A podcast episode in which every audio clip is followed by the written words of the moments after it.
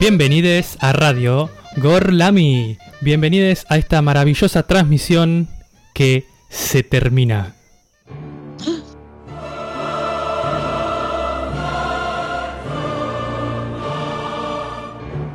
Nos encontramos aquí reunidos para presenciar el final de Gorlami. El final de Gorlami en un año trágico, difícil y conflictivo. Y para eso vamos a darle la presentación a nuestro maravilloso equipo, comenzando por ella, por la persona que nos conduce por los caminos más gorlaminescos y sinuosos de este universo, que es ni más ni menos que Lola.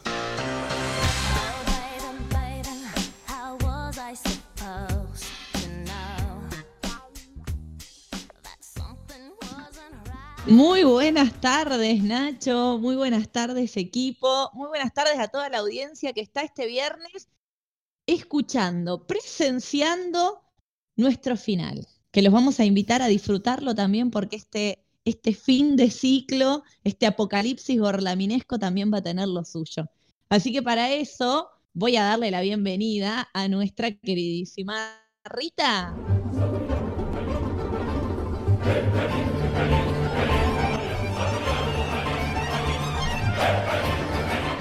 Muy buenas tardes, buenas tardes. Hola, Nacho.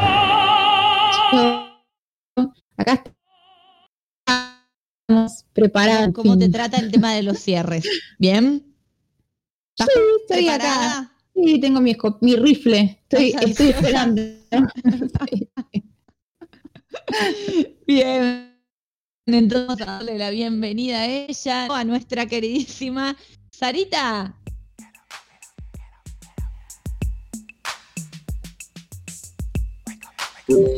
Hola, buenas tardes para todos acá ya de cierre de temporada.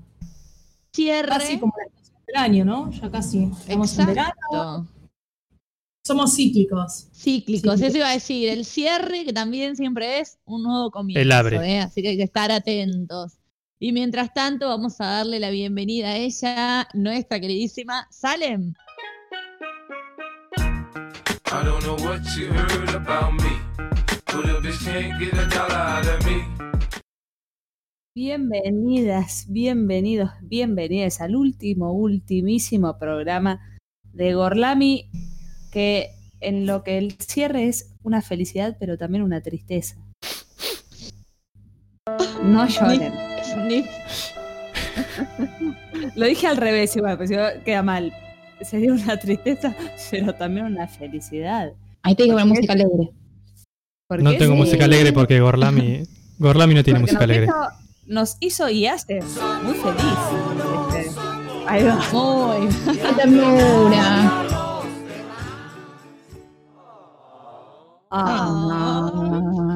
Bueno, y este sueño que termina el día de hoy no podría ser real sin la presencia, sin la botonera, sin las manos mágicas de nuestro queridísimo Nacho.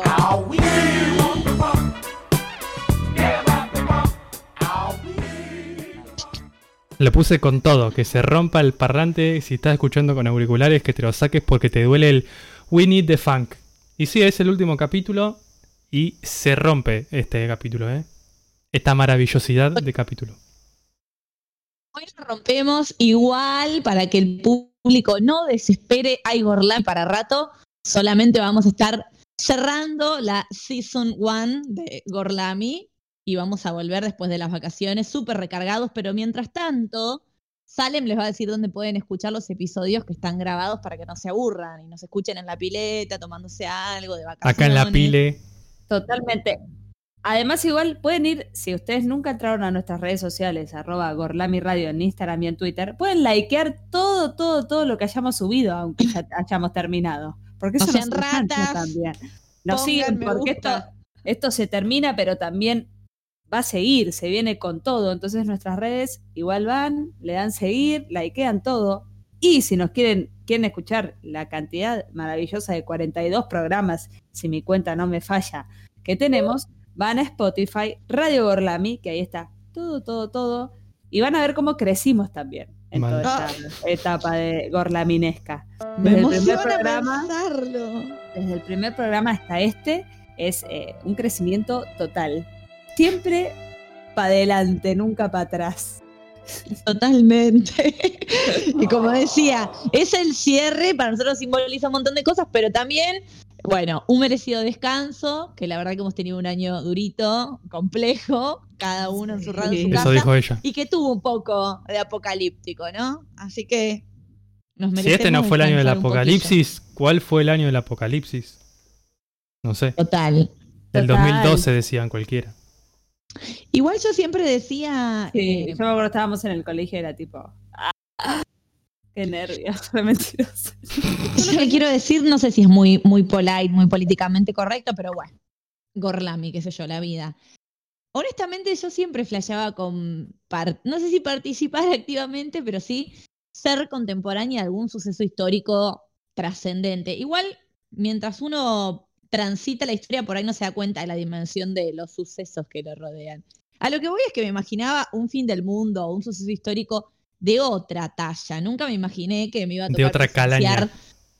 De otra calaña. Nunca pensé que el, el evento histórico trascendental que me iba a tocar vivir era una pandemia, encerrada en mi casa, cuatro meses, aburrida como un hongo, trabajando desde la computadora. O sea, como que una guerra, una invasión extraterrestre, una cosa así hubiera estado. Garpaba más. Y sí, hay que ver si bien, hubiéramos ¿no? sobrevivido en eso, ¿no? ¿Vos qué habilidades tenés para aportar en un apocalipsis de ese estilo? Yo, Quedarme encerrada y escondida como ahora. yo, yo si me muero y se mueren todos, me muero feliz. Por lo menos, Sí. digo, bueno, me muero en el Yo medio si de me muero primera sería lo ideal. No, tipo pero Marty, ¿no?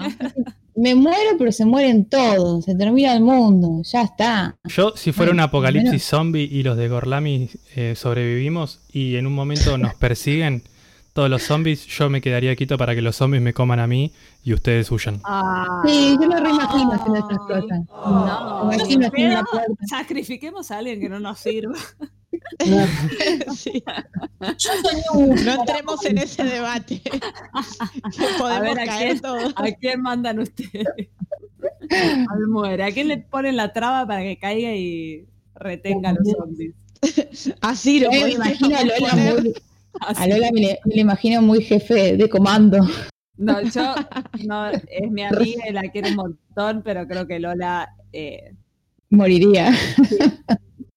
no, Me mandaría no, no, no te mandaría, pero si Muy débil, la, débil. la supervivencia individual me parece que no. Ah, sí, no, no puedo ni correr. Claro. tipo, corre y dice ella misma, chicos. Sí, igual en el sálvese quien Ay, ah, pueda. hay que correr, nadie me dijo.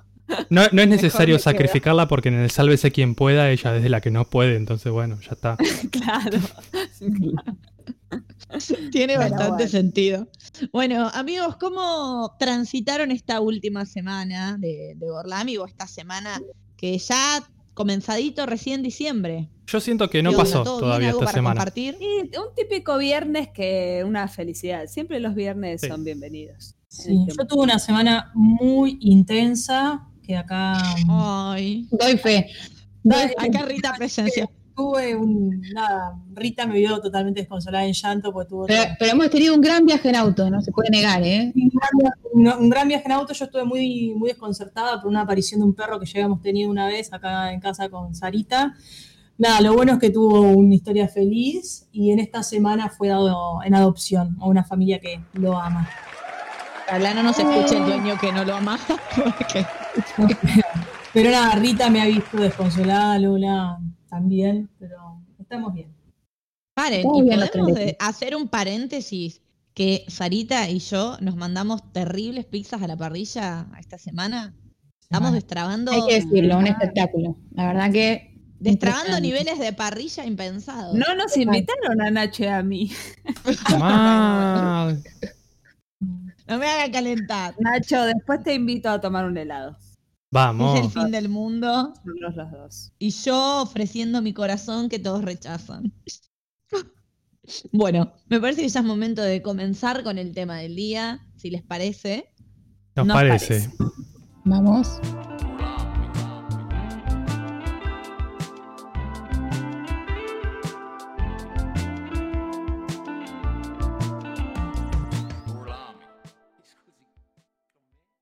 Me encanta preguntarles parece, estuve esperando todo este año que en algún momento me digan no y no saber qué hacer, pero por suerte siempre es. Es que te lo dijimos un par de veces.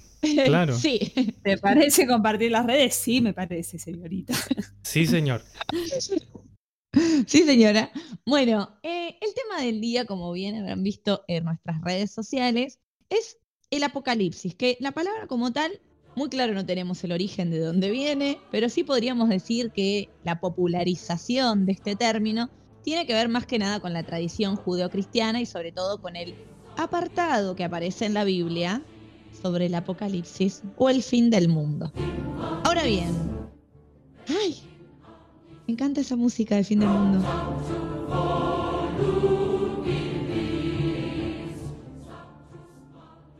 Bien, sobre el apocalipsis en la Biblia eh, nos va a comentar en un ratito nuestro chico católico, Nacho, a continuación. Pero en realidad mi idea era, por un lado, retomar que esta, esta idea o esta cosmovisión del fin del mundo no es algo propio solamente de los cristianos ni de los judíos, sino que varias civilizaciones han retomado esta idea del fin del mundo, varias han buscado una explicación y hay un montón de cuestiones mitológicas que también sobre esto nos va a hablar Rita en un ratito. Y cuando a mí se me ocurrió, la música me, me sienta como interpelada. Cuando a mí se me ocurrió charlar sobre el apocalipsis y de dónde eh, afrontar el tema, pensé en cómo las, relaciones, las religiones perdón, monoteístas lo habían abordado sabiendo, recordando que el Corán tiene un apartado específico donde habla también y tiene sus textos sobre el fin del mundo. Bueno, cuando empiezo a abordar el tema del Corán y el fin del mundo, me encontré con otra cosa en, en redes, en páginas de internet o investigando, que tiene que ver con la mirada occidental sobre lo que dice el Corán del fin del mundo. Y algunas críticas a esto que me parecen bastante pertinentes o oportunas de hacer. Eh, saben como hemos visto, digo, ay, ¿me escuchan bien? Escucho ruidos extraños. ¿Escuchas perros? Sí, te escucho. es el cancerbero de las puertas del infierno. Ay, sí, que está ladrando. Bueno, perdón. Está ladrando pensé que no, se estaba escuchando. Con una taladradora. Eh, bueno, vieron que tenemos una mirada. Perdón, ¿qué hace un perro arriba de un taladro? ¿Qué hace? Está ladrando. Excelente, Salem. Excelente. Gracias. En realidad el dice que era un perro cordobés. Un perro cordobés, sí. Pero eso lo tiene que contar Sarita. Sí, pero bueno. Está ladrando, decilo, Sari. A ver, decilo en cordobés, Sari. Es que no me acuerdo del chiste, pero. ¿Qué hace un perro arriba de un taladro? Un perro cordobés. ¿Qué es un perro cordobés arriba un taladro? ¿Está ladrando? El que crucificaron en, San Francisco, ¿se acuerdan que en San Francisco, en la ciudad esa ah. perdida de Córdoba, crucificaron un perro? Sari, ¿vos te acordás cómo se llamaba el perrito? No, qué horrible. No, sí, los, no, bueno, fue santificado porque antes le pasaron cositas un poco feas. Por no. favor, yo lo único que sé de San Francisco es que no tiene Nickelodeon después, no más. Podemos hacer un capítulo para la próxima temporada, pero... Nickelodeon. Bueno, basta. Me, está pensando mi tema del apocalipsis. Después van a hablar del apocalipsis en San Francisco. Perdona la audiencia, estamos un poco dispersos porque estamos todos tomados por la emoción de que es nuestro último programa. Sí. Bien. Es la negación. bueno, basta. Pienso. Las religiones monoteístas todas hablan del fin del mundo y del apocalipsis. Recuerdo haber estudiado el Corán. Bah, estudiado el Corán es un montón, pero algunas cositas. Y digo que está interesante.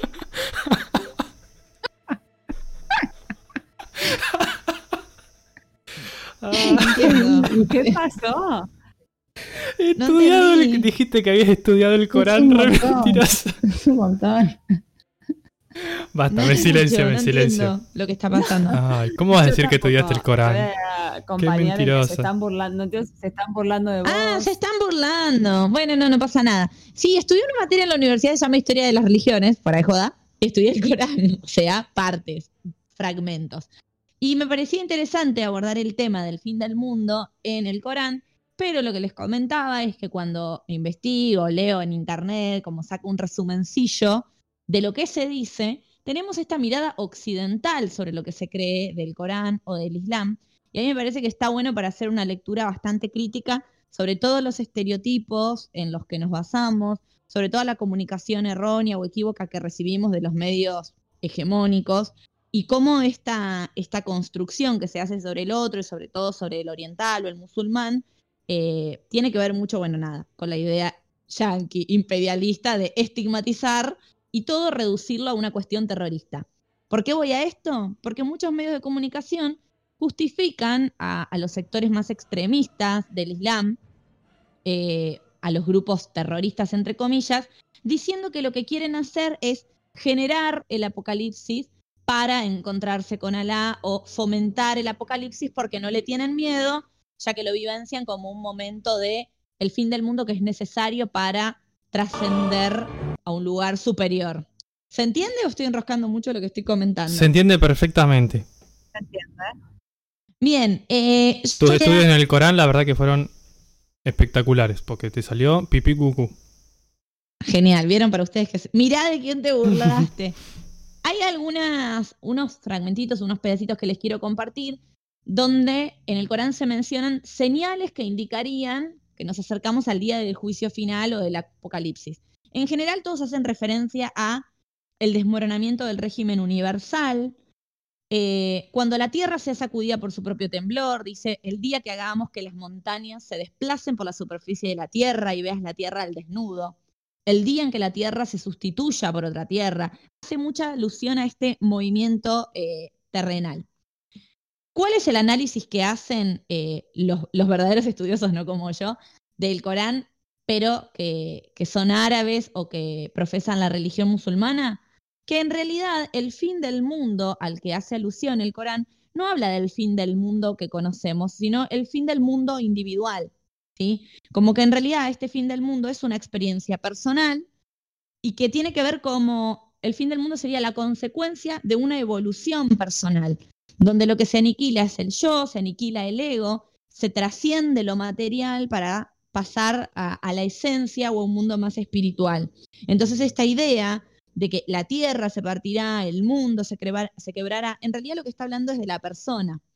Entonces, lo que dicen estos estudiosos del Corán es que las traducciones muchas veces son capciosas, que las interpretaciones que se hacen eh, tienen esta mirada estigmatizante del oriental y que también sirve para reproducir un discurso hegemónico y criminalizarlos, ¿no? Y justificar el terrorismo y todo, como que tiene que ver con la religión. Y en realidad, estos sectores que conocemos como terroristas o los que habrán cometido algún, algún que otro atentado, es una fracción ultra, recontra, rearchi, mega mínima eh, en relación a la cantidad de personas que profesan esta religión, que está muy lejos de, provocar o de, profesar estas ideas violentas.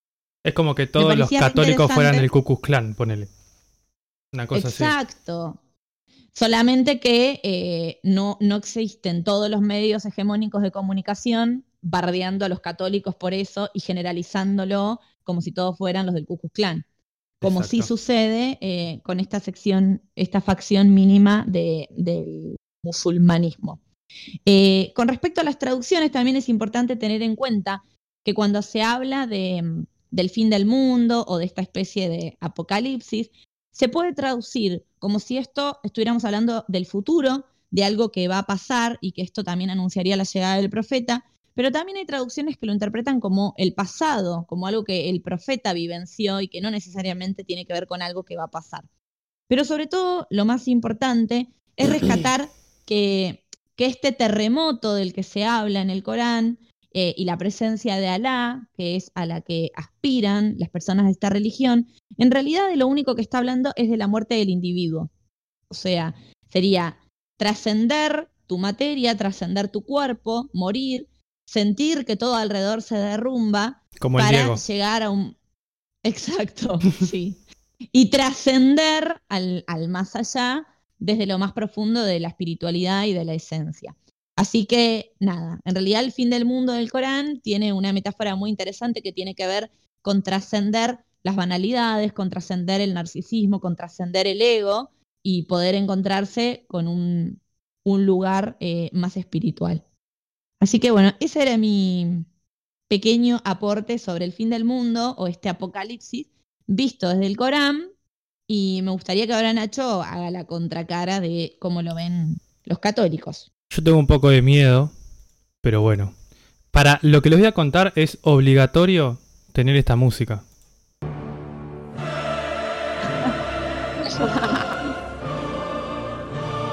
y quizás un poco de eco, porque se pudre todo. Ya está, con eso fue suficiente. Bueno, lo que les voy a contar ahora es el Apocalipsis que fue escrito supuestamente por San Juan. Eh, los estudiosos de la Biblia, yo que estudié la Biblia sé que eh, la, la persona, digamos, el Evangelio según San Juan no lo escribió San Juan, lo escribió la comunidad que rodeaba a San Juan. Bueno, un detalle mínimo. Esta es la historia del Apocalipsis según San Juan. Ahí te va. Cuenta la historia que San Juan un día fue al cielo y se cruzó con Jesús allá. Y él estaba sentado en su trono. Llevaba una túnica con una cinta de oro en el pecho. Sus cabellos eran blancos. En sus ojos tenía llamas. Y de su boca salía una espada. O sea, escuchate esta. Tranqui. Esto es lo menos igual, ¿eh? sí. Una espada, o sea, era el sombrero seleccionador de Harry Potter. Eh, era un, un tragasable, ¿viste? Esos que se sacan, bueno, nada. Un Y- tragable. Bueno, perdón. Y su rostro... No, o sea, sí, sí, es graciosa Es la el expresión. último programa, se acepta todo. Sí. Eh, y en su rostro era muy luminoso. Era como una versión Super Saiyajin de Goku. Un, un- un Jesús, digamos, 2.0, una cosa así. Y le dijo, Juan, escribí todo lo que veas acá. Jesús, además de eh, tener este aspecto, llevaba en su mano siete estrellas, que eran siete ángeles. No sé por qué los tenía en la mano, pero bueno, era como ahí, comiendo de la palma de mi mano.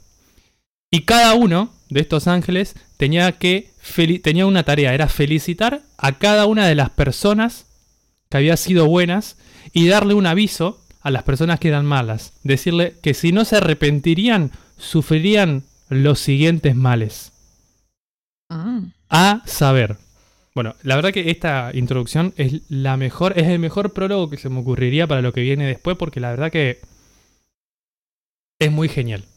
Antes de que empiece toda esta hecatombe que les voy a contar, Juan miró a su alrededor y vio esto. Primero que estaba el trono principal, bueno, donde estaba Jesús, todo piola. Y este trono estaba rodeado por un arco iris.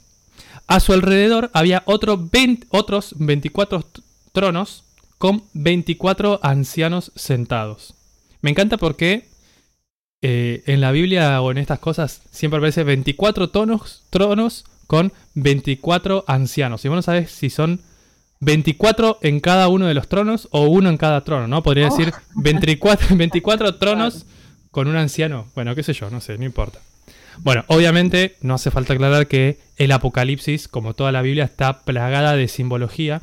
Y de hecho el Apocalipsis es uno de los libros con más símbolos. Entonces, todos los números, todos los objetos, todos los colores, todas las posiciones, todo, todo, todo, todo tiene su significado que no podríamos explicarlo porque daríamos una cátedra acá en Gorlami Radio, arroba gorlamiradio.com. Bien, ya les dije que estoy re duro, ¿no?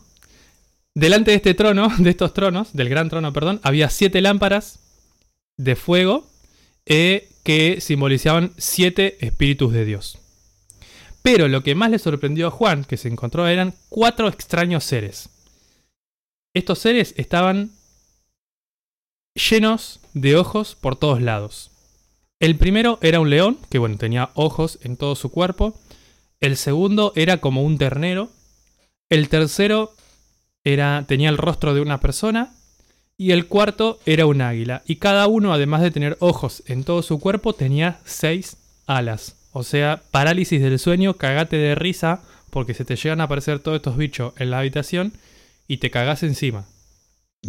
Perdón, quiero hacer un aporte sobre esto que quizás nada que ver, pero todos esos animales que mencionaste, digamos, el león, el ternero, la persona o el rostro El de familiar. persona, El y el familiar. águila son eh, la representación eh, en la carta El Mundo del Tarot, que es la que fi- la- justamente la que simboliza el final de un ciclo.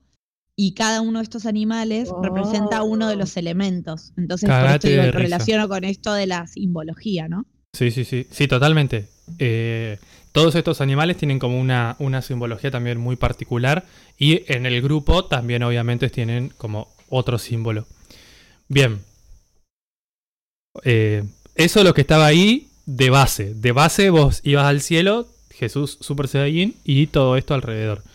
Después, cuando se desata el apocalipsis, había por ahí también un libro que tenía siete sellos. Que nadie podría ni mirarlo ni abrirlo, no podía ver qué tenía adentro.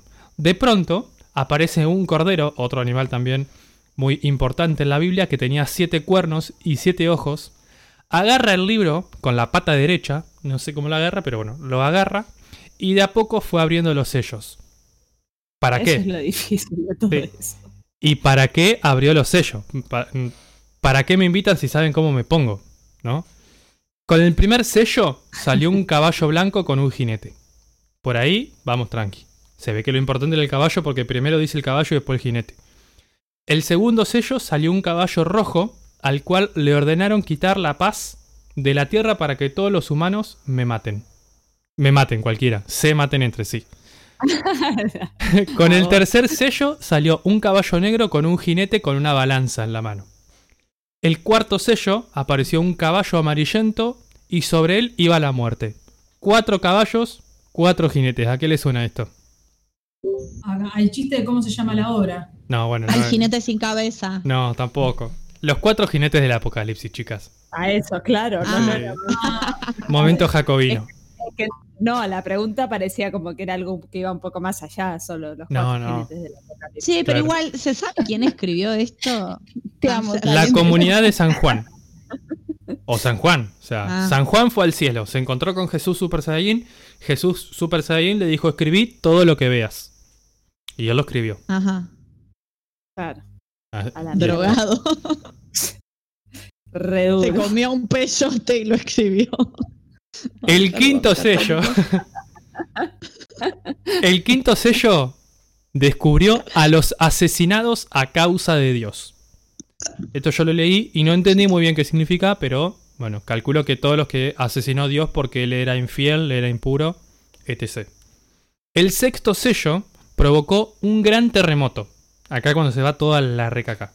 Provocó un gran ¿A terremoto. qué nos referimos con sellos? Perdón. Sellos serían, ¿viste? ¿Viste? Yo calculo que son como las cartas. Presta atención a la clase. Claro. Las cartas, ¿viste las cartas que se le pone como un coso de parafina y después se le pone un sello? Sí. Bueno, o me lo una así carta pero sellada. pensé que estaba flasheando. No sello de clic clic de profesor Alberto Ramírez.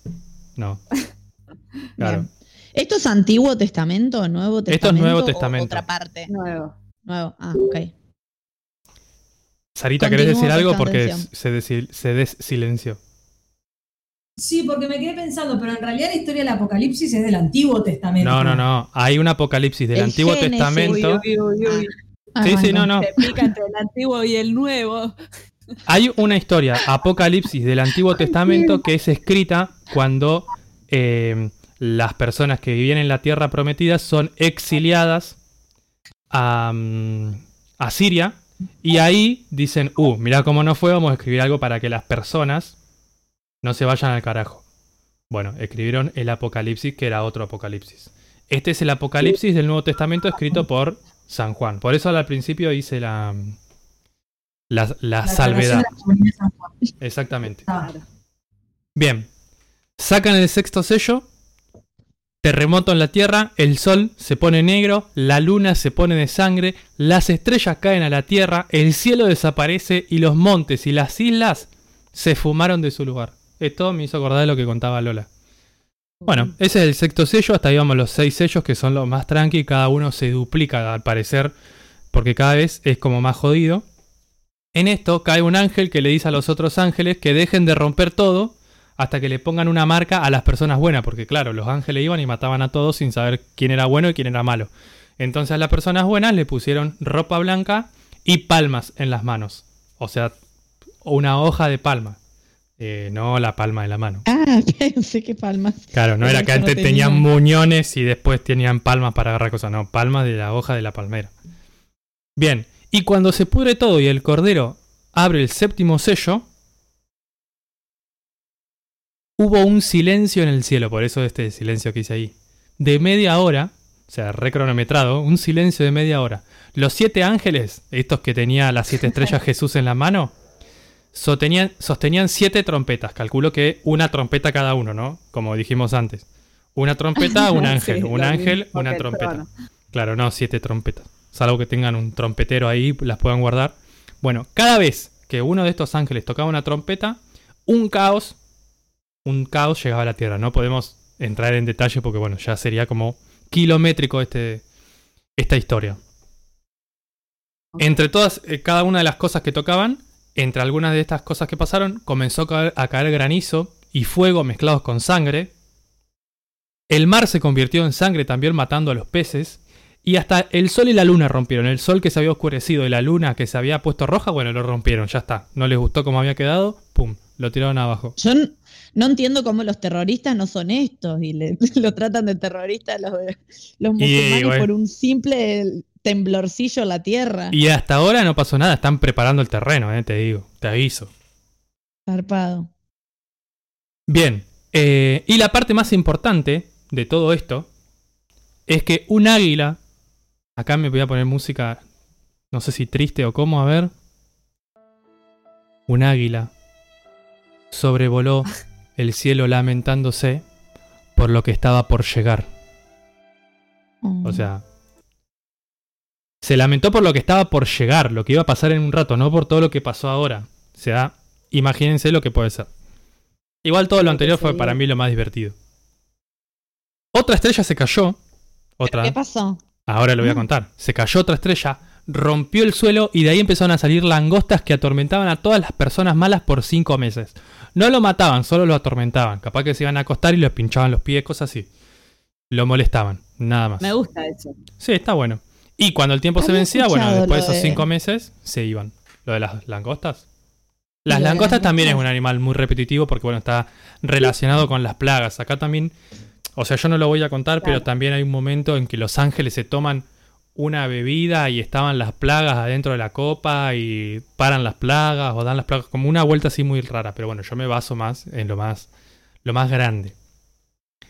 Eh, y antes de que el séptimo ángel tocara la séptima trompeta, a Juan le dijeron cuánto que no te comes el libro. Ese libro que no se podía leer ni mirar ni nada, le dijeron, Juan, ¿cuánto que no te lo comes? Y Juan, El que pum, levantó con el pie derecho. sí, con la, ma- con la mano, con, sí, con el brazo, la pata derecha.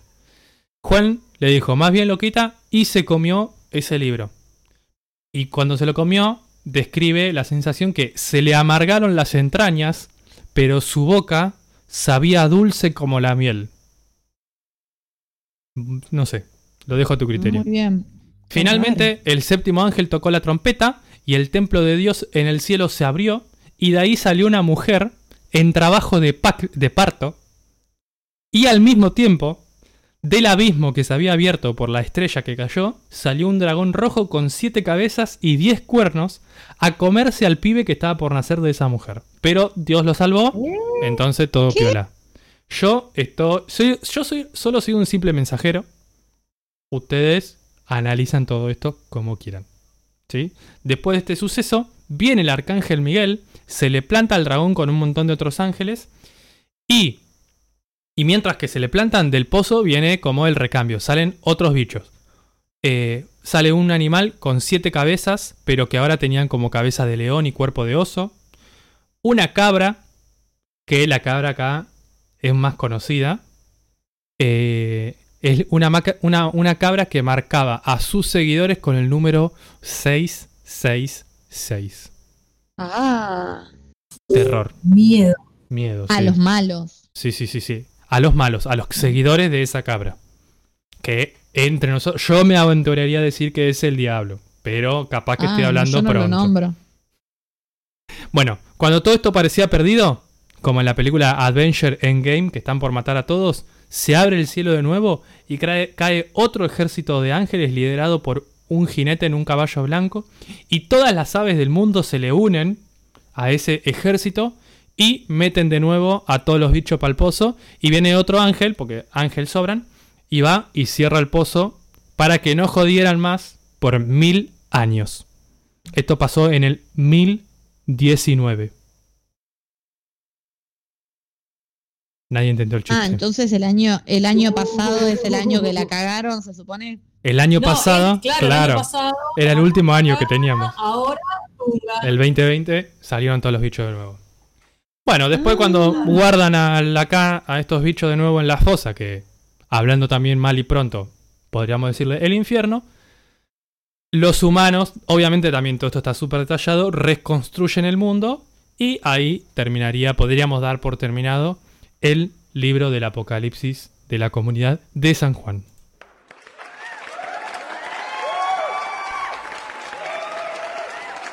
Creo que es un buen momento. Sí, ¿no? Muy flashero. Muy, muy flashero el apocalipsis de la Biblia. No, tenía tanto detalle. Y bastante sádico, ¿no? Sí, y bueno, es el apocalipsis de la Biblia, que la Biblia ya en sí es como violenta. Sí, y creo que también sirve de inspiración a un montón de, obras de lo que se puede imaginar que es el apocalipsis. Eh, esto que estuviste compartiendo. Exactamente. Bueno, ¿Les parece? Ah, no, no nos parece. Vamos a escuchar un temita musical después de haber compartido el apocalipsis del Corán y de la Biblia, así después seguimos charlando un poquito sobre el fin del mundo. Así es, vamos a escuchar de The Cure, The End of the World. I never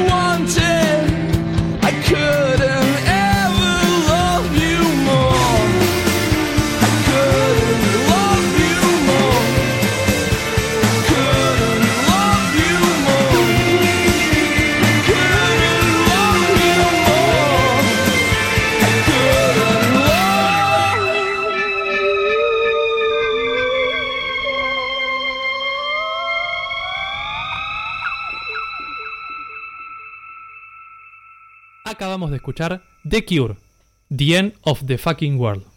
No, cualquiera, ese es el nombre de la serie. the End of the World. Esa es la serie. sí, bueno, ya fue, no pasa nada. Bueno, pero se entendió. igual, también es una serie a la que podríamos hacer alusión para el apocalipsis. Y como les comenté al principio, de que nosotros tenemos como la referencia de que Apocalipsis, pum, Biblia, en realidad varias eh, civilizaciones han retomado o han introducido este tema del fin del mundo y sobre esto nos va a charlar un poquitito Rita. Sí, eh, me parece como súper interesante todo lo que estuvieron diciendo, ¿no? Eh, si uno por ahí piensa y analiza un poco el tema de las mitologías, ¿no? Que es un tema que parece que estamos, que estamos siempre retomando, ¿no? En uno o en otro episodio, eh, como que siempre vuelve. Es interesante ver, ¿no? Cómo los mitos sostienen la cosmovisión de una comunidad, ¿no? Y que los mitos se siguen produciendo justamente por eso, porque, digamos, llenan el vacío de sentido científico, si se quiere, y van, digamos, proveyendo explicaciones, incluso, digamos, intentan transmitir como la sensación de estar presenciando esos fenómenos que explican y obviamente también ordenan y regulan la vida ¿no? y la conducta humana. ¿no? Eh, y toda la mitología apocalíptica, que sería la mitología que pertenece a la escatología, es como dicen, una mitología que al menos antiguamente tiene un valor totalmente divino, ¿no? Eh, la cosmovisión apocalíptica como que asume que el tiempo no es una simple secuencia de eventos, sino que todo se mueve hacia un fin que es la salvación final eh, por medio de la intervención divina, como, como ustedes están comentando, ¿no? y si es que fuiste lo suficientemente bueno, ¿no?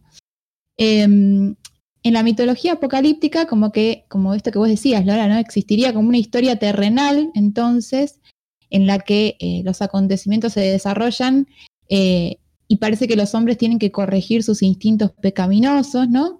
Y separado de esto, una historia celestial encargada de explicar todo el universo, ¿no? Existe un plan previsto y fijado por Dios, el cual sostiene eh, los hilos de la historia, si se quiere, ¿no? El pasado, el presente y el futuro, eh, todo tiene una explicación, todo tiene un orden y esto se va a descubrir eh, el último día, el día eh, del apocalipsis, ¿no?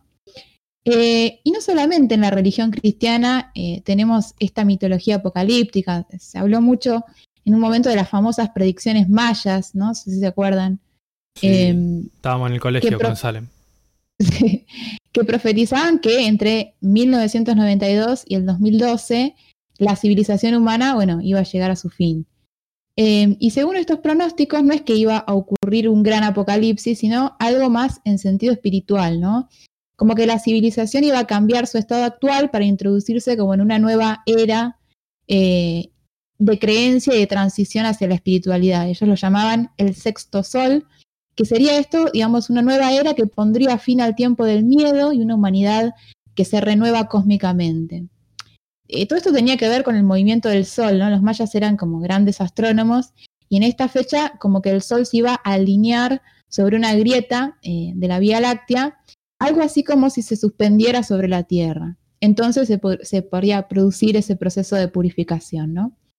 Y en la mitología nórdica, por ejemplo, la, el apocalipsis se haría realidad en lo que ellos llamaban el Ragnarok, ¿no? el destino de los dioses, ¿no? una batalla que iba a enfrentar a los dioses y que tendría como fin la destrucción del mundo. ¿no? Hay una serie que se llama seres iban a entrar en guerra.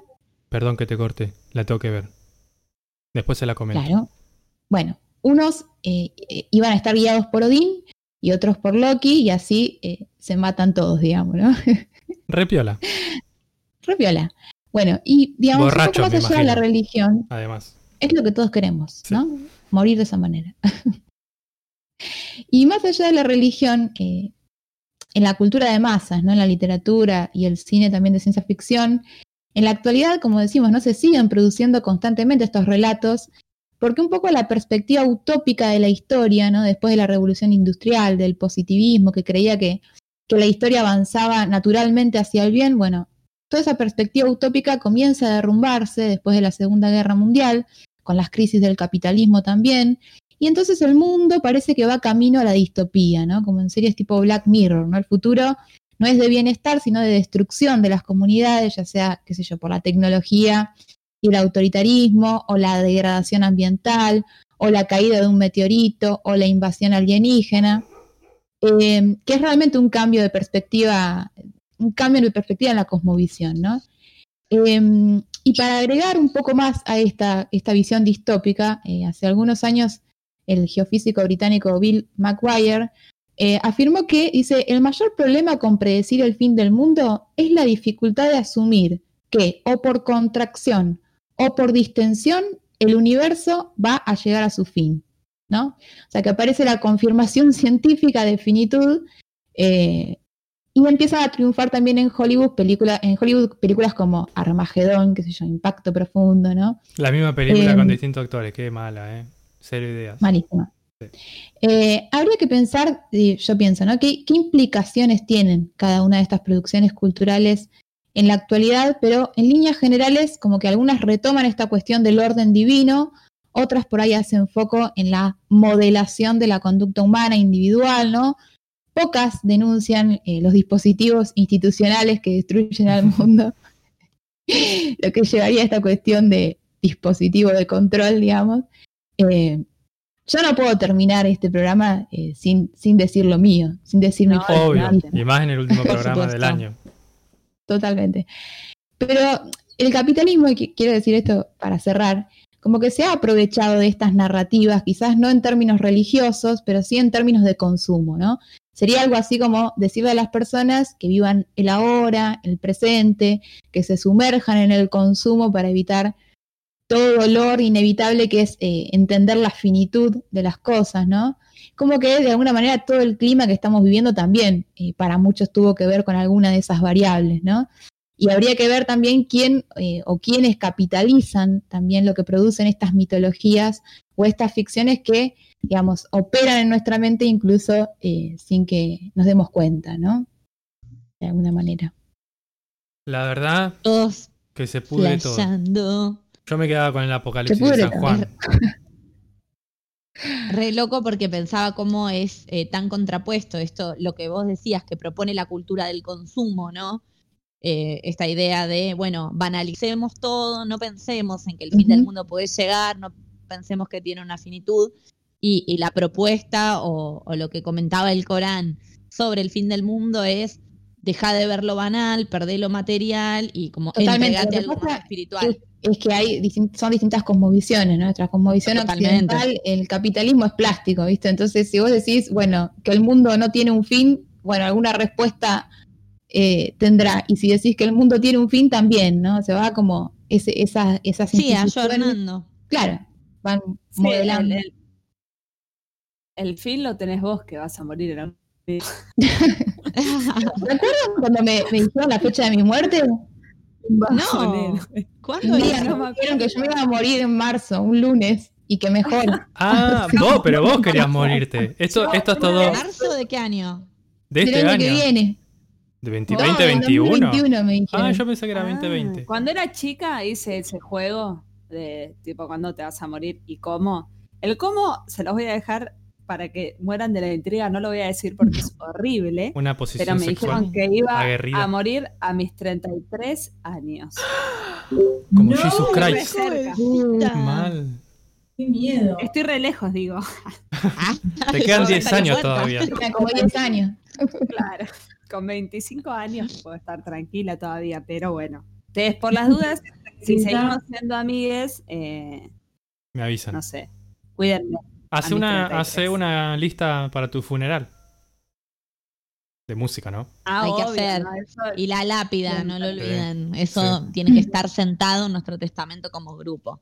Bueno, a pesar de que venimos hablando de cosas súper flasheras y fantásticas eh, sobre cómo sería el apocalipsis, en realidad me parece que Salen tiene para compartirnos. Ahí vengo yo. Variables más posibles, ¿no? Del fin del mundo. Los bajos de esta Estas van a dar miedo, estas van a dar miedo de verdad. Sí, no repregunte porque muchas cosas por ahí que digo no las entiendo, ¿ok? Bueno. Ok. Fíjense. Algunas cosas las tengo que leer. Pero bueno, es que yo les quiero traer un poco de realidad a todo esto. Les voy a hablar de las teorías, como dijo Lola, más factibles y posibles de que pase en un futuro no tan lejano, digamos, ¿no? Como estas teorías apocalípticas que son más posibles de suceder. Son cinco las que les voy a contar. Y después, además, tengo como un, una. Vieron que, como dijo Nacho, el 2012 se iba a acabar el mundo. Hay como varias fechas posibles siempre que el mundo se va a acabar en algún momento. tengo la próxima fecha en la cual el mundo se va a acabar. Wow, re piola. Y es muy cercana. Es muy cercana. Pero voy a volver con las teorías. Eh, la teoría, la teoría número 5. Como un clickbait esto. Ay, es un ranking. Sí, voy a hacer el ranking de esta manera para que la gente quede atrapada y no se vaya a este programa. Eh, la número 5 es claramente y tiene que ver con el cambio climático.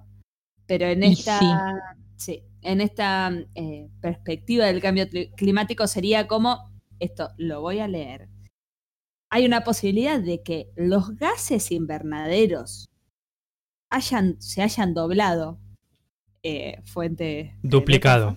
O sea, Exacto. Y que la temperatura global, esto no es muy difícil de entender, haya aumentado al menos 2 grados para una época de, de no muy lejana.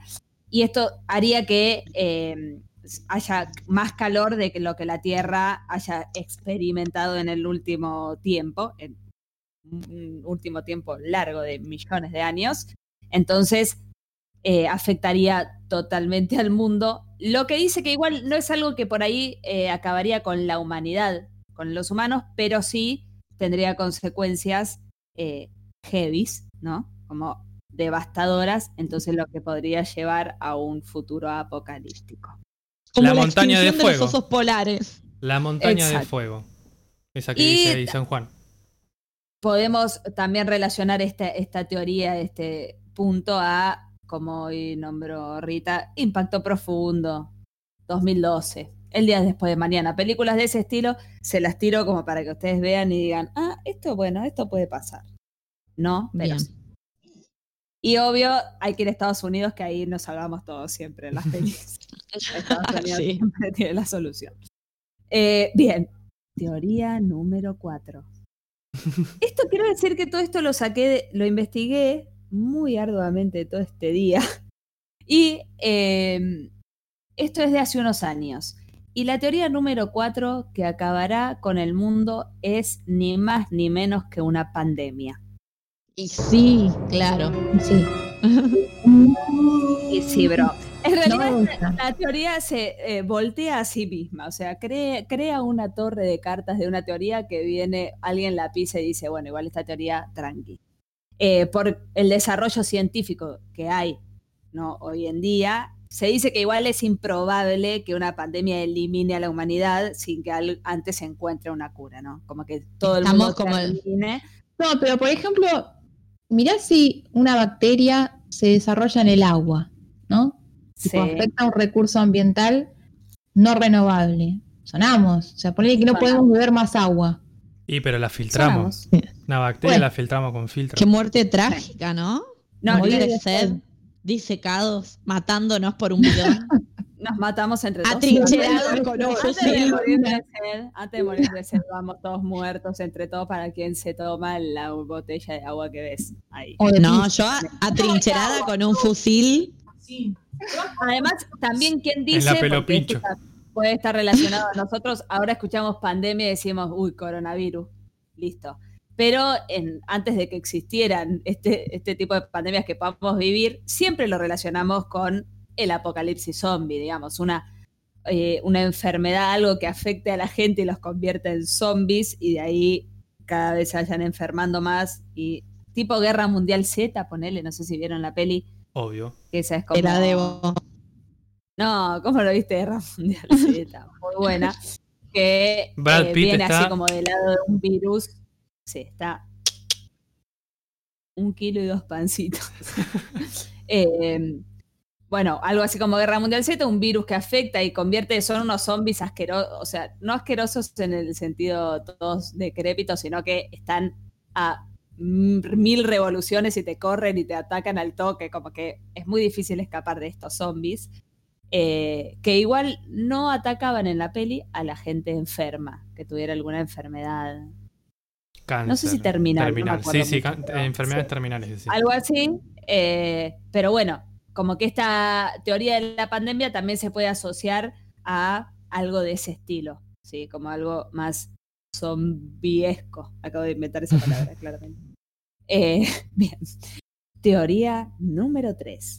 La inteligencia artificial. Wow, esa me re gusta. Eh, bien. Los, eh, la robótica, ¿no? Claramente está avanzando demasiado con los años, ¿sí? Se dobla en su, eh, en su avance Se duplica. cada año Arre. o cada dos años. Se duplica. Perdóname por usar la palabra doblar y no duplicar, pero tenés razón. Se duplica cada dos años eh, el avance, así que se habla, estaba viendo sobre un investigador, que si quieren se los nombro, pero bueno, no importa, no lo conocemos, que se llama Hans Mobarek, que asegura que para el 2050 los robots van a tener un poder mental como el de los humanos, así como con capacidades de abstracción. Como la película esta de Netflix, ¿no? Y ellos nos van a exterminar, no entiendo cómo sería el fin del mundo ahí. I'm a mother. Claro, entonces como que eh, nos van a copar el mundo. La- Eh, La robótica y nos van a... Yo conozco. Matrix de películas y. Soy. No, y Yo Inteligencia Robot artificial. No, pero hay una de Netflix. creo que se llama I'm a mother, I'm your mother, algo así. Eh, Que bueno, es justamente. ¿Es de la nave? ¿En una nave? No, no, ¿Están es un robot. Bueno, Ay, Un yo la vi, ¿eh? Me es parece. como la madre de, de- Sí. Bueno, sí, y después hay que tener cuidado. Y con la tostadora, Exacto. La maquinita de afeitar. todo. I'm your mother. No, I'm, I'm mother. your mother. I'm mother. I'm, I am mother. Así se llama. I am. I am mother. ok, Por ahí ando. ok. Bueno, y este aumento robótico, y qué loco que sea un, un invento humano el que termine con los humanos. eh, y vamos a terminar así, cuidándonos del hornito eléctrico, la tostadora, Sí. que nos puede atacar y destruir por la espalda. No me disgusta Ah, ese. voy a ir a los Simpsons, ya que nadie lo quiere decir. Eh, Sari, según Diamen esta, cuando la familia Simpson tiene la casa inteligente que se les vuelve en contra. Ah, sí, que, el hombre, que la casa se enamora de Marge. Sí, exacto. Muy bueno. Excelente. Bueno, cuando hay chistes de Friends, yo me río también, aunque no lo entiendo. Claro, loco. Está bien. Horrible. Respeten a los Simpsons.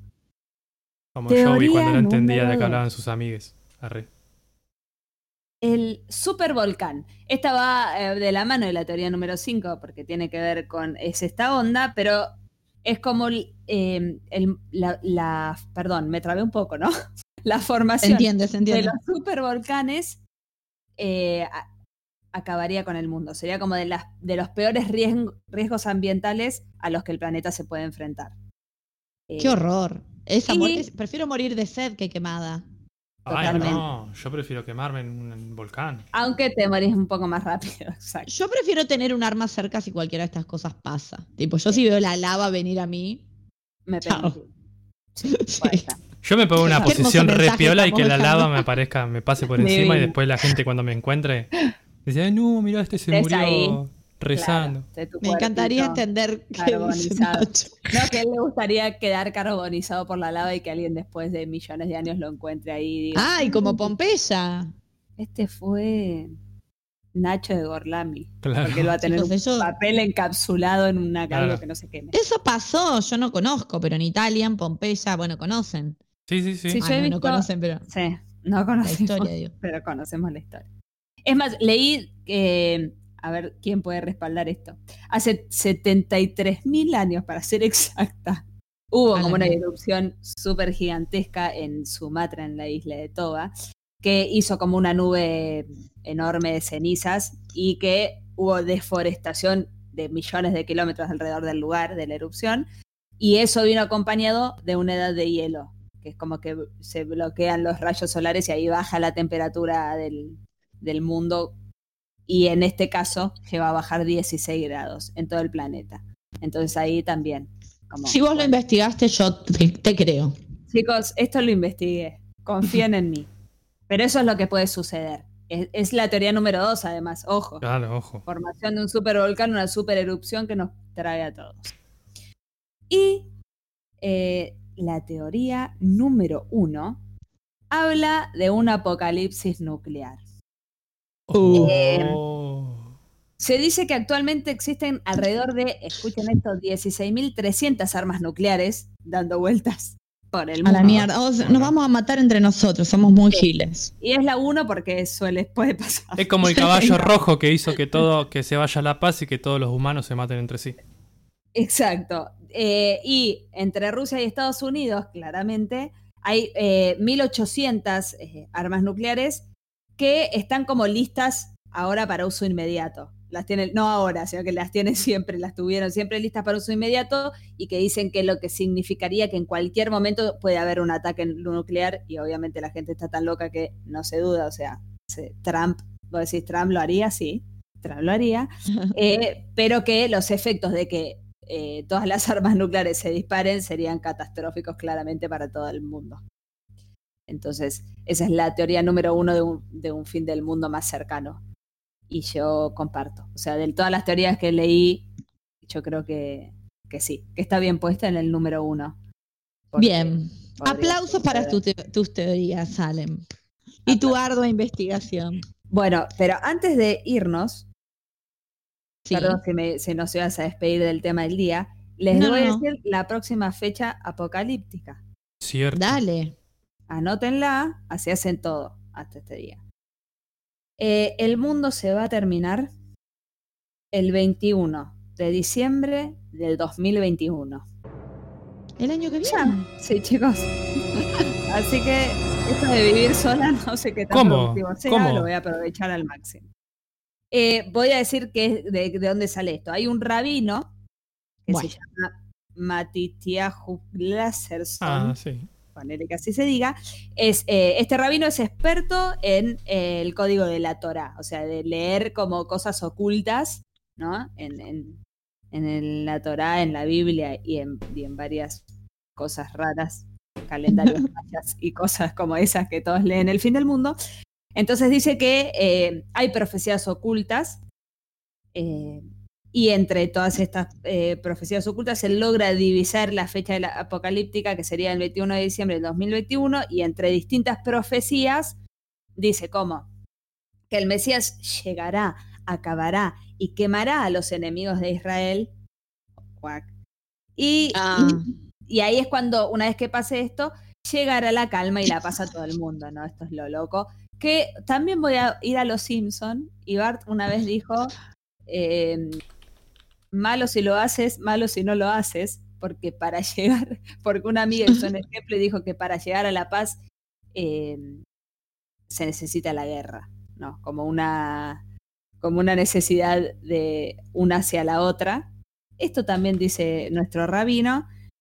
Y también habla de que Irán estaría desarrollando un arma nuclear recontra remil poderosa eh, que estaría lista para ahora de finales del 2020. Así que, chiques, Bueno, todas las profecías. despido por desde ahora. Qué hermoso. hermoso. Gran cierre del último programa de Orlami, ¿no? O sea, dándole la bienvenida al apocalipsis o al fin del mundo. Siempre positivos, me gusta. Muy arriba, muy arriba. La audiencia no, me, me iba, ¿no? Esto a mí. Pero bueno. Lo dijiste con una sonrisa, entonces pasó. Muy bien. Para siempre puede ser solo un segundo, así que hay que vivir a la vida al máximo. A la mierda. Qué filosófica se nos Ay, fue puso. lo que acabo de decir yo que no hay que hacer. bueno, Sí, pero yo tenía que irme como yo. No y yo como yo. Y sí. Claro. Muy bien, bueno, después de que cada una de las chicas se va como ella misma, eh, Nacho nos va a prese- presentar el siguiente tema musical alusivo a esta conversación. Así es. Vamos, hablando acá de las bombas nucleares, nosotros vamos a presentar un, un tema de otra bomba, pero en este caso Molotov. Y la canción se llama El Mundo.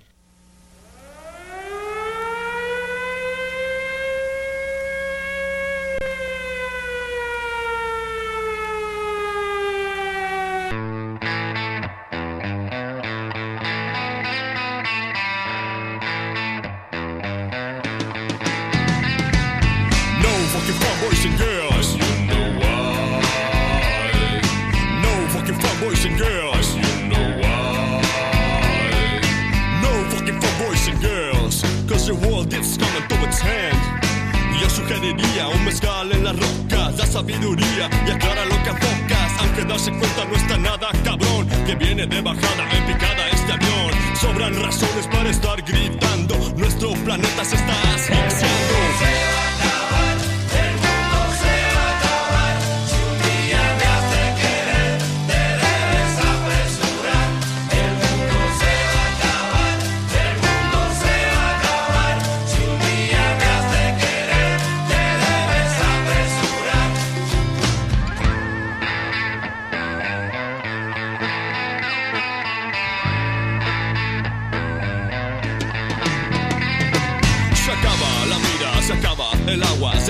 La selva y nadie hace nada. Se acaba la mentira, se pone más raro. Aquí no se respira si no tienes varo. Aunque la onda sea vivir en la luna, yo sigo pensándome de comer esa tuna. Ha sido pesado vivir los 90. La banda Pachoca sigue bien contenta.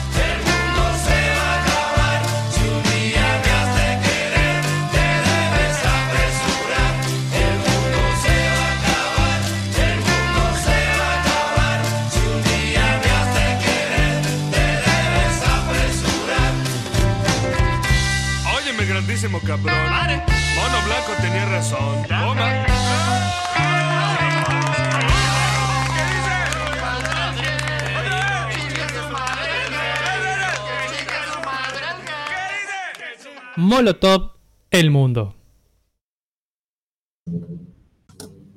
¿Alguien quiere decir algo? Perdón. Te encanta esta Me canción, colgué. Me colgué con el fin del mundo con la canción de Molotov. A mí me encantan todos los temas de Molotov que pasamos en Gorlami. Y quiero decirle al público que lo ha aclamado que, que no prometemos nada, pero que quizá, tal vez, si nos inspiramos y nos aburrimos en las vacaciones, cosa que dudo, les armemos esa bella lista, ese Cierto, playlist en Spotify con los temones que hemos pasado eh, a lo largo de este año y que muchos nos dijeron que les gustaba mucho la selección musical del programa. Así que me Totalmente. parece que lo amerita. Bueno, bien, después de haber La lista del fin del de mundo se va a llamar, ¿les parece? La lista del fin del mundo me parece un gran título. Guión, Un gran nombre para nuestra Guión la Gorlami lista Radio. de Gorlami. Sí. Total. Sí, sí, y que nos promocionen, ¿no? Y de paso terminen likeando el programa. Exacto. Bueno, bien, vamos a dar eh, comienzo entonces a la sección de nuestra queridísima Sarita. Me gustan los aviones,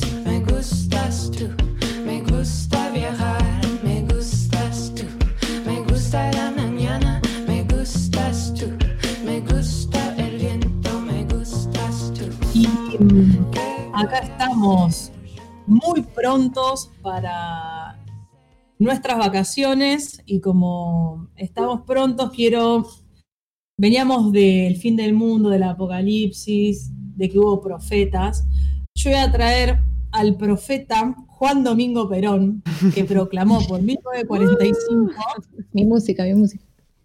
las vacaciones pagas para todos, todas, todos los trabajadores en relación de dependencia. Aplausos de pie. Sí. Cuando él estaba en la Secretaría de Trabajo y Previsiones, en ese cargo, eh, proclamó un decreto en donde se habilitó a los trabajadores a gozar de un periodo de vacaciones pagas. Así que, nada, se me venía la palabra profeta para enganchar porque él usó la, la palabra proclamó, como los profetas. Claro. Y cuando miramos las vacaciones, eh, vacaciones el plural de, plural de vacación, que bueno, es un término que proviene del, del latín, de vocatio, que hace referencia a un descanso de una actividad habitual.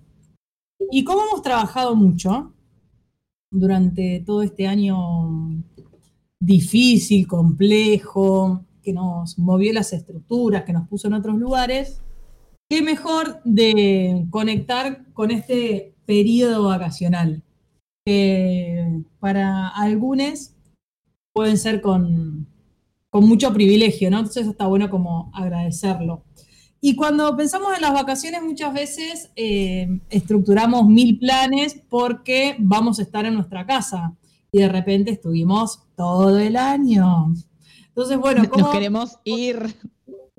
nos queremos ir? Pero bueno, en esto de, de poder pensar como las vacaciones como en clave de disfrute y no del tener que hacer.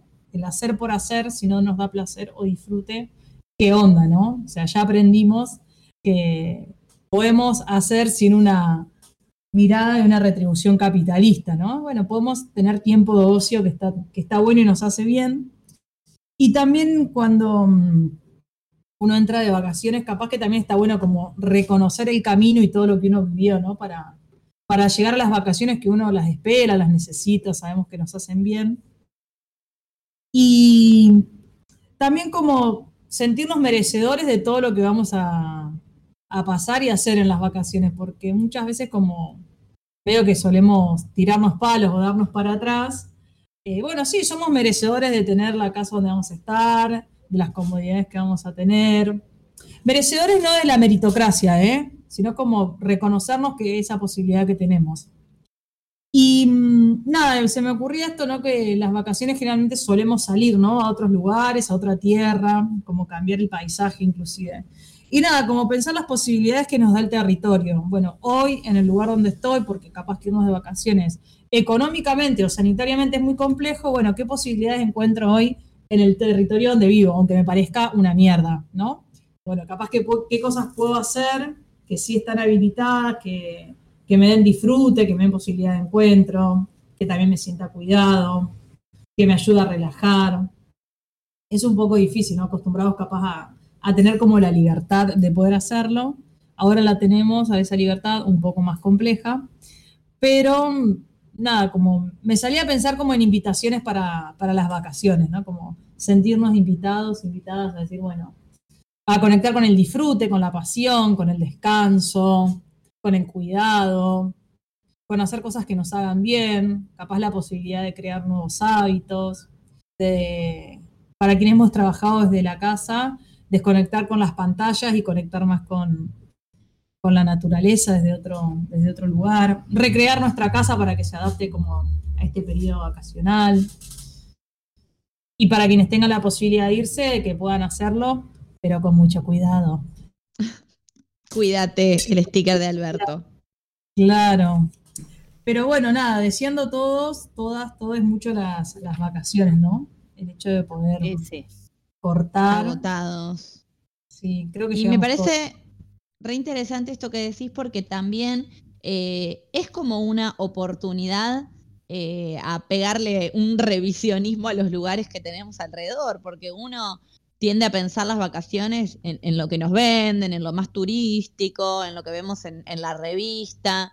eh, y como vos bien decías, hay el lugar que habitamos, la ciudad en la que vivimos o la provincia en la que estamos, no la conocemos, no sabemos las oportunidades que brinda.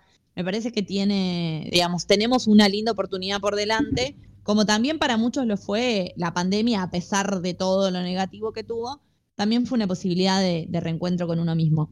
Así que, eh, Eh, retomando un poquito, ah, sí, Rita, No, que me pareció interesante también lo que decía Sarita, esto de gestionarse, ¿no? El disfrute también. Como que no es que vienen las vacaciones, yo les espero el, el goce sentada en, el sillón, ¿no? Sino como, bueno, a ver, ¿qué puedo hacer para recrearme, para distenderme, para tener un, mejor tiempo de ocio, ¿no? O sea, gestionar, ser un, sujeto activo eh, en, e- en eso que son las vacaciones, digamos.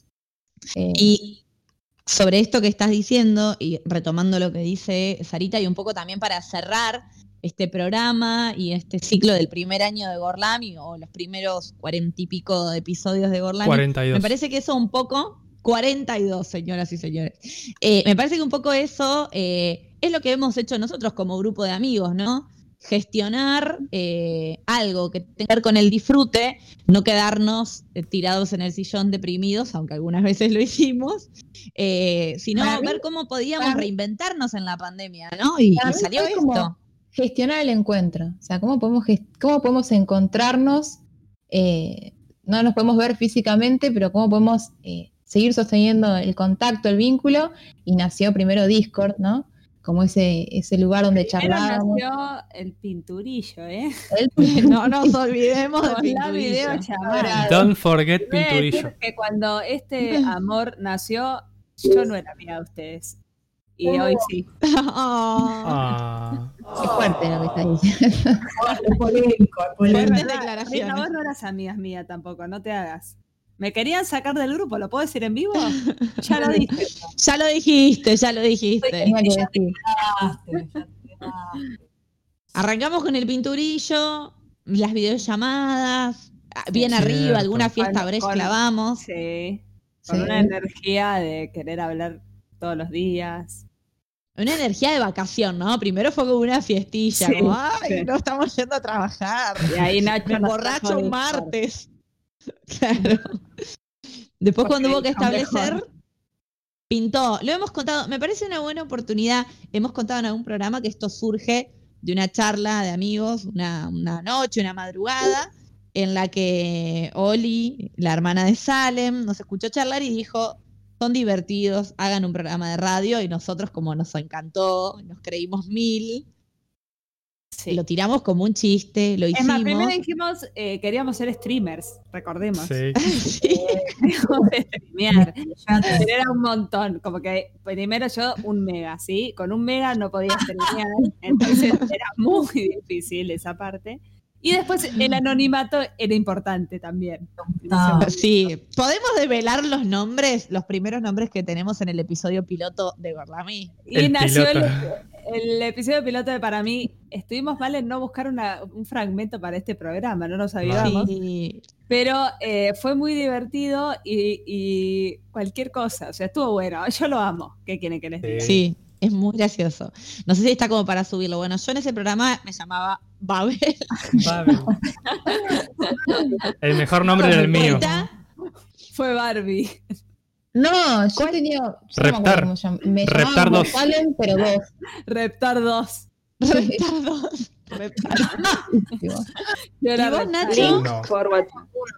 Yo Nacho me llamaba faro. farolero, que ustedes me decían farolito y yo les decía, no soy farolito, soy farolero. Ah, cierto. Ay, tiro, tiro uno al azar, tiro un, un fragmento al Y- azar. Estuvo Malbec. Tuvo Malbec. Malbec, que, que fue Ciro y que ya no sabemos. ¿Y Sarita? Segundo ¿Cómo era? programa. Yo no me acuerdo. No estuvo, me parece. ¿No estuvo? Sí, yo tuve un nombre raro también. No Yo creo que sí. No, no lo recuerdo. No me acuerdo cómo era la Pero ¿saben qué me parece? Sí, tuve. también una linda oportunidad para contarle a la audiencia que, que hoy nos despide durante este año, que, que Nacho nos cuente cómo surgió la idea de el nombre de Gorlami, de dónde Gorlami. nace, porque muchos nos preguntan. Gorlami. Es una pregunta muy reiterativa, ¿no? Gurlami. Bueno, la cuestión es la siguiente. Ustedes conocerán, obviamente tiene que ser, es más, creo que merece poner la cortina de... Dale. Show me what you got. En esta breve y eh, inesperada cortina de Show Me What You Got, perdón, de esta columna, les voy a contar la historia sobre la película llamada Bastardos sin Gloria. ¿La conocen? Sí. Y ya se la nombré tantas veces que sí. Es nuestra, mm, nuestra piedra fundamental. Exactamente. Esta película está dirigida por el mítico Quentin Tarantino, ¿sí? Obviamente es una película que no escapa a su estilo de cine. Y hay una escena que es muy reconocida para las personas que lo vieron y sobre todo por los fanáticos de. les fanáticos de, de Quentin. Que está Brad Pitt, que encarna. eh, vendría a ser como un espía estadounidense en Alemania. Con dos de sus compañeros, también espías, que se encargaban de matar eh, nazis. Una actriz reconocida de ese momento, que ahora no me acuerdo. Y un alto mando de la SS. De la SS. Eh, Lambda, el, el apellido del, del personaje. Eh, el actor es Christoph Waltz, tremendo actor. Ese es un tremendo actor. Bueno, no importa. La cuestión es que ellos van ahí haciéndose pasar por italianos. Italianos que estaban alineados obviamente con Alemania. Y este, este señor sabe que no son que no son italianos, que saben que son estadounidenses, entonces le quiere reírse un poco de ellos. Entonces le pregunta los nombres, a lo cual Brad Pitt le responde que él se llama Gorlomi. No me acuerdo el nombre, pero el apellido es Gorlomi. Entonces le dice, el otro, el lambda, le dice como Gorlami, Gorlami, Gorlami. Entonces en un momento empiezan a repetir Gorlami, Gorlami. Y entonces queda esta fantástica palabra de la voz de Brad Pitt, que es esta. Gurlami. Y la repite muchas veces. Gurlami. Y Christoph Waltz le pregunta. Scusi con me? Y Brad Pitt le responde. Gurlami. Y bueno, así quedó el nombre.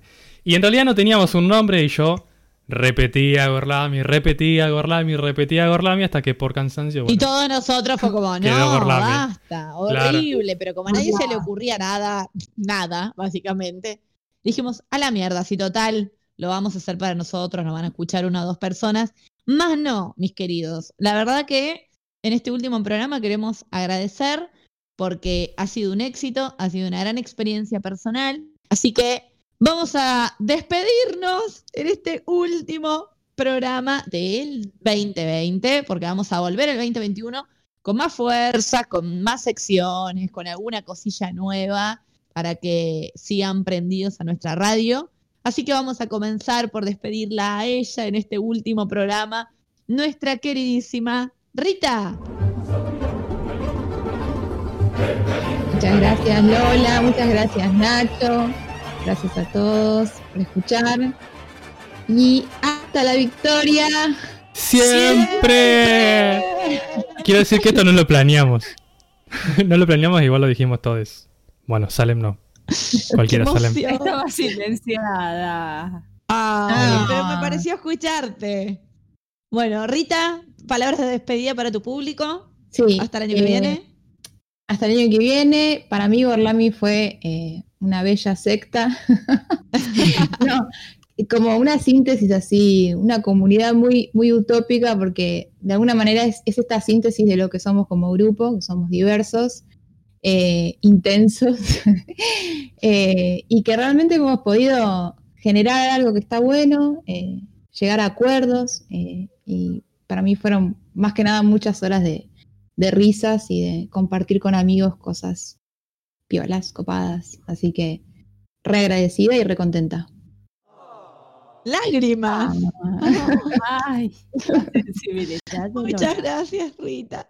Tenía un corazón Bueno. Al, fin, al final de todo. Demostraste tu verdadero yo. Eu, en el medio de la vuelta a la mesa redonda que está le queremos mandar un beso a quien ha participado de unos varios episodios, que es Lucy. Lucy in últimos the pero sky es with parte de- diamond. With No tengo la música. Y participó de unos programones. Un aplauso un para ella. material bueno. súper divertido. Así que también le mandamos un beso. Y ahora sí. La despedimos a ella, nuestra queridísima Sarita.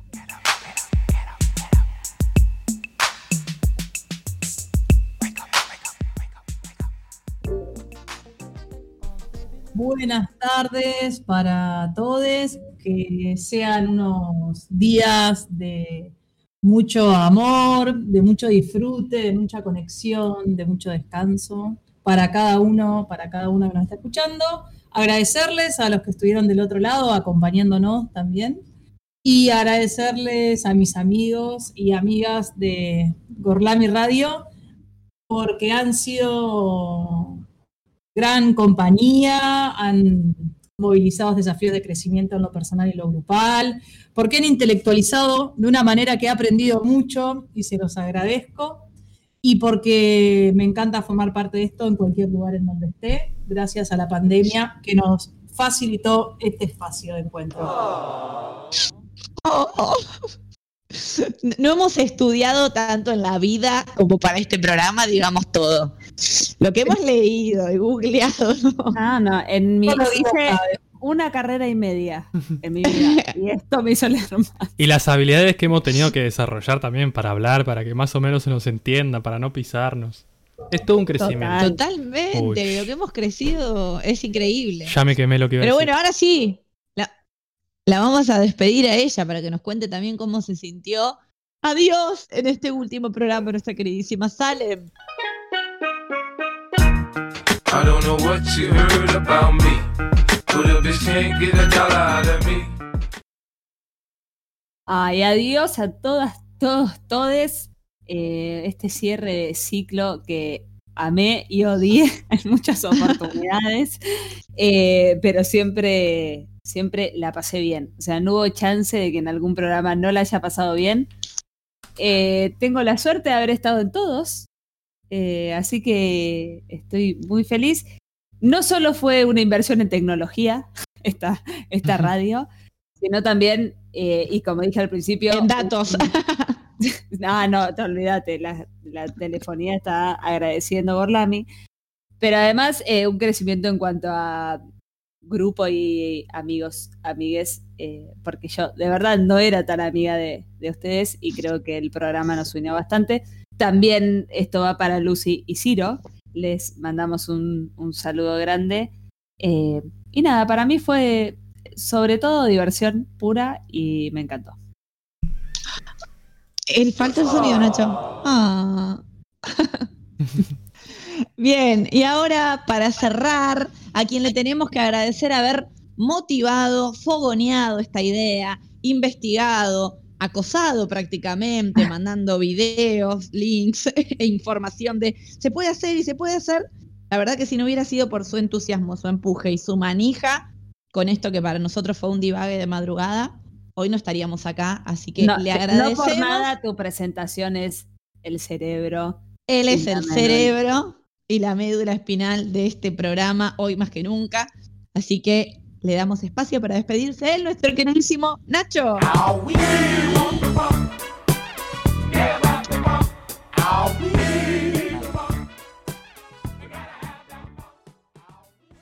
Amo esta, esta cortina que me presenta y que me identifica. Y me encantó cómo me presentaron también. La verdad que no sé si voy a poder hablar después de esto. Me voy a emocionar.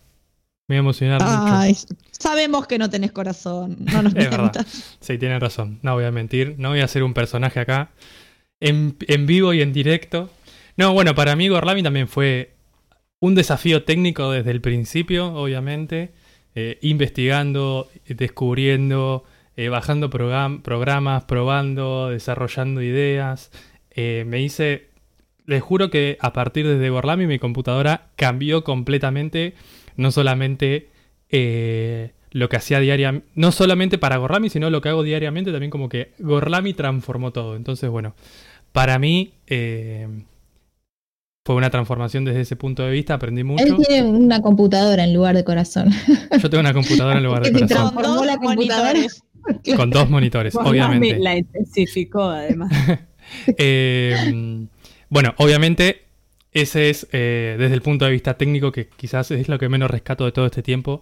Eh, la radio, sin duda, fue un espacio de encuentro entre nosotros y poder eh, compartir todo lo que pensamos, todas nuestras ideas al universo, al mundo, enviarlo y bueno, que, que tenga la resonancia que tenga que tener. Obviamente agradezco a las personas que nos escucharon, agradezco acá a mis compañeras, incluyendo a, a Lucy y a Ciro, que bueno, hoy no nos acompañan, pero están presentes en alma. Eh, bueno, a Ciro no, no lo hemos, no le hemos aplaudido. Un aplauso para Ciro también. Sí.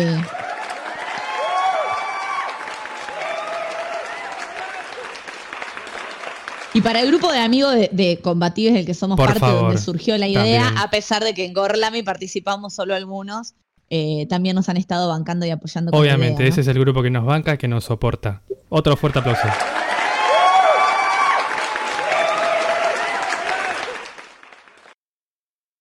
Eh, bueno, y con este, este aplauso me olvidé lo que iba a decir. No, bueno, Bueno, estuvo muy está. bien tu despedida. Sí, creo que ya fue suficiente. Y obviamente, no podemos abandonar, no podemos dejar de transmitir este programa tan gorlasminesco sin antes despedirla a ella, la persona que nos conduce hoy más que nunca por los caminos muy sinuosos, inestables, de lucha, de pelea, de conflicto, a veces de paz, a veces de diversión, otras veces apocalípticos, sectarios, de Britney. Bueno, empezaba a decir todos los, los capítulos. Pero sí, tan sinuosos son que nos llevaron desde el apocalipsis hasta Britney, hasta la comida, hasta el sexo. Tantos temas que no. La trata de personas, el anciano asesino. y que nunca salió. el pelo, el pelo, chiques. Hablamos del pelo, increíble. La sinuosidad de estos caminos y obviamente la persona que nos conduce por los caminos más sinuosos y más gorlaminescos es Lola.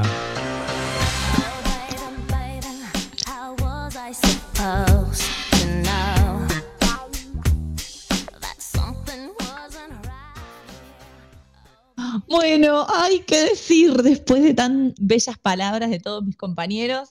eh, yo primero en principal le quiero agradecer, por supuesto, a ellos, al equipo de Gorlami por haber confiado en mí después de la prueba piloto donde hablábamos todos y nos pisábamos un poco, eh, que me hayan escogido democráticamente para conducir estos caminos tan sinuosos, pero que sin el equipo de Gorlami no hubiera sido el, para mí el programón que es, con el contenido tan, tan diverso y tan heterogéneo que hemos podido compartir a nuestro público. Como decía Nacho, creo que tocamos temas súper interesantes y lo que más valoro y aprecio, y siento que por eso lo pudimos hacer juntos, porque, porque somos amigos, porque somos compañeros, eh, siempre pudimos tener una mirada crítica, una mirada reflexiva, una mirada que, que nos representa nuestro posicionamiento ideológico, político, de lo simple, de lo cotidiano, de temas hasta como el pelo o el chocolate. Eh, y creo que eso hemos sido fiel a nosotros mismos a lo largo de todos los programas, a veces con un poco más de profundidad, a veces menos, pero siempre dejándolo todo, investigando, metiéndole onda. Como decía Salem, había días que decíamos, hoy tenemos la radio, la puta madre, no llegué, no armé, no leí. Y, y siempre, pero siempre que estuvimos al aire, nos divertimos, la pasamos bien. Y como decían ustedes, esto ha fortalecido nuestros lazos porque creo que desde lo personal crecimos mucho como individuos, no solo como grupo de amigos, sino cada uno en las pequeñas herramientas que adquirió y también desde lo profesional, ¿no? Porque arrancamos como boludeando y terminamos invirtiendo en micrófonos, cambiando internet, eh, nos lo tomamos muy en serio. Así que, bueno, agradecer a todos los que forman parte de Gorlami y sobre todo al equipo de amigos. Ay, se ahogaba el último día y moría. Te basta con una lágrima, amigos, familiares, eh, compañeros de trabajo, eh, gente que nos escuchó, nos recomendó, compartió. Eh, la verdad que somos una radio en crecimiento y creemos que el año que viene vamos a crecer aún más y buenísimo. Así que muchas gracias a todos y nos despedimos Uh, Otro aplauso. de este año. Felicidades, felices fiestas para todos. Feliz año. Feliz 2020. Vacaciones. En realidad, adiós 2020 y esperemos que el 2021 sea mucho mejor. Adiós 2020, Te recordaremos que como un amigo. Hasta el 21 de diciembre. Adiós, chimuelo. Claro, adiós. Nos Chim. despedimos. Y Nacho, por favor, repre- eh, representa.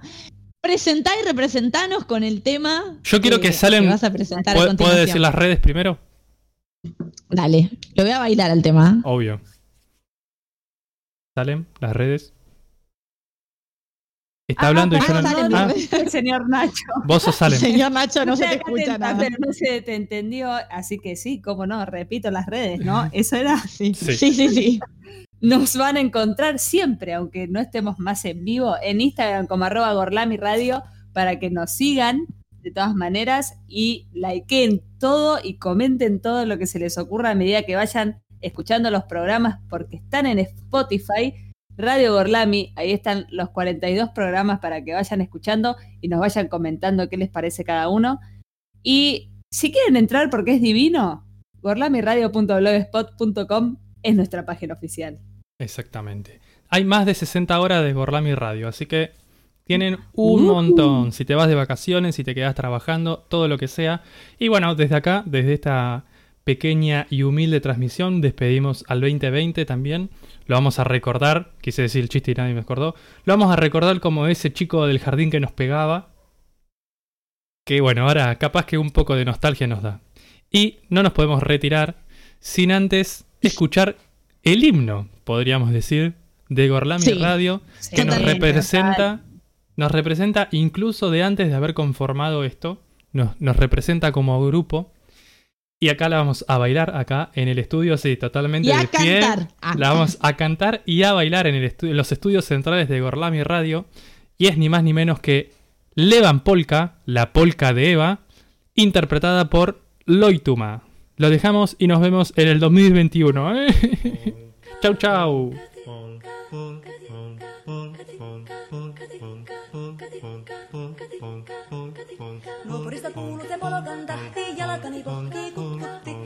vaivan äiti se tyttönsä vahti, vaan kyllähän Eeva se julkka. Sillä ei meitä silloin kiellot haittaa, kun me tanssimme laidasta laitaan. Salmi lipput, tappu, tappu, täppyt, hiljalleen. Ievan suu oli vehnäisellä, koimme se tonne toivotti. Pää oli märkänä jokaisella ja viulu se vonkuja voivotti. Ei tätä poikoo märkyys haittaa, sillä kanasko laidasta laitaa. Salveli hipput, tupput, tapput, äppyt, tipput hiljalleen. Ievan äiti se kammarissa virsiä veisata huijutti. Kun tämä poika naapurissa ämmän tyttöön huijutti. Eikä tätä poikoo ämmät haittaa, sillä kalasko laijasta laitaa.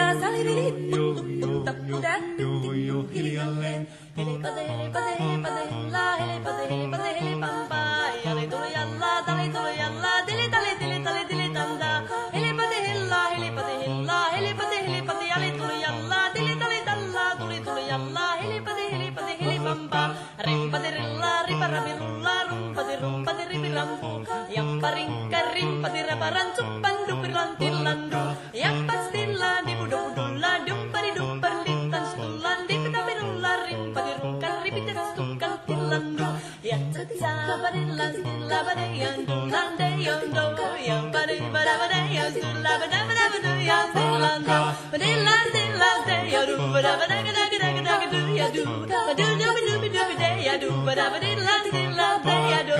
Siellä oli lystiä soitoja jälkeen sain minä kerran sykkyytteet. Ottiko mäntini ämmä se riitel ja Eeva jo alakon nyhkytteet. Minä sanon Eevalle, mitäpä se haittaa, laskema vielä hiljaista laitaa. Salivili put up with that pretty putty Muorille sanoi, jota tukkee suusien ruppesun tervetä stakkoomaan. Terveenä vieset kun korjoon luusia, määt sitä murjuus makkoomaan. Ei tätä poikoo hellyys, haittako atva ja hukki laijasta laitaa. Salivili hipput, tupput, tapput, äppyt, tipput hiljalle. Sen minä sanoin, jota purra pitää, ei mua voi nielasta. Suot mä ite vaikka ländestä, ittävä minä en luovu Ievasta. Sillä ei tätä poikoo kainous haittaa, silloin kun tanssii laijasta laitaan. Salivili hipput, tupput, tapput, äppyt, tyttiput hiljalleen.